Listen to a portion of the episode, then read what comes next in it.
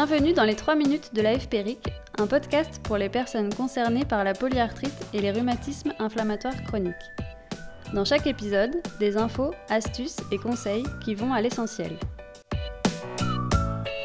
Aujourd'hui, dans notre série sur l'alimentation, nous accueillons Laura Magnac, diététicienne nutritionniste. Elle va nous expliquer en quoi ce que l'on mange peut contribuer à prévenir certains problèmes de santé et d'éventuelles complications liées à la maladie. Une alimentation variée et équilibrée permet de rester en meilleure santé. Elle permet notamment de lutter contre l'inflammation et les maladies cardiovasculaires. Pour cela, modifiez votre consommation en acides gras. Diminuez les acides gras saturés, tels que le beurre, la crème fraîche, la charcuterie, et privilégiez les acides gras insaturés, tels que les huiles végétales d'olive, de noix ou de colza. Tout est une histoire de quantité, il suffit d'en consommer une à deux cuillères à soupe par jour.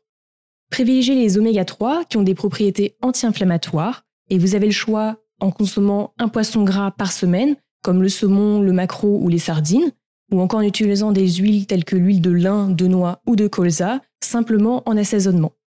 Et limitez votre consommation en sel, en viande rouge, en charcuterie et en alcool.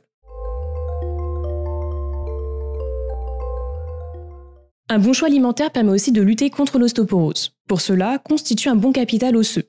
Consommez du calcium en privilégiant les produits laitiers tels que les yaourts, le fromage, le lait, mais aussi certaines eaux telles que épars, courmayeur ou contrex, et certains aliments tels que les légumes à feuilles vertes, les fruits oléagineux comme les noix, les noisettes ou les amandes, et les sardines. Il faut consommer à peu près 2 à 3 produits laitiers par jour, et vous avez aussi le choix des jus végétaux enrichis en calcium. Ensuite, vous aurez besoin de fixer le calcium sur vos os. Pour cela, il faut apporter de la vitamine D, soit sous forme d'ampoule prescrite par votre médecin, ou en sortant effectivement 30 minutes par jour pour prendre la lumière du soleil. Ensuite, il faut conserver une bonne masse osseuse. Pour cela, faites de l'activité physique journalière en prenant les marches, en faisant les courses, le ménage et en passant le moins de temps assis possible dans la journée. Et limitez le sel, l'alcool et le café sur un même repas qui entraînerait une fuite de calcium dans les urines.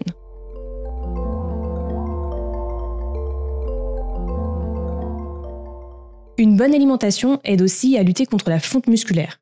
Elle est liée à l'âge, à la sédentarité, à la corticothérapie, à la maladie, mais aussi au manque d'apport en protéines. Les protéines, il faut en apporter une à deux fois par jour, et vous avez par exemple le choix entre les protéines végétales et animales. Vous pouvez opter le midi par une protéine animale, comme la viande, le poisson, les œufs, et le soir une protéine végétale, comme les légumes secs, les céréales ou encore le soja. Tout est une histoire de qualité et de quantité alimentaire, alors privilégiez les aliments sains et qui vous font plaisir.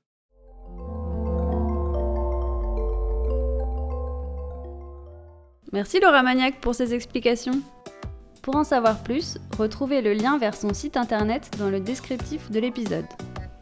Nous remercions également le laboratoire Fresenius Kaby qui a apporté son soutien institutionnel à la réalisation de cette émission.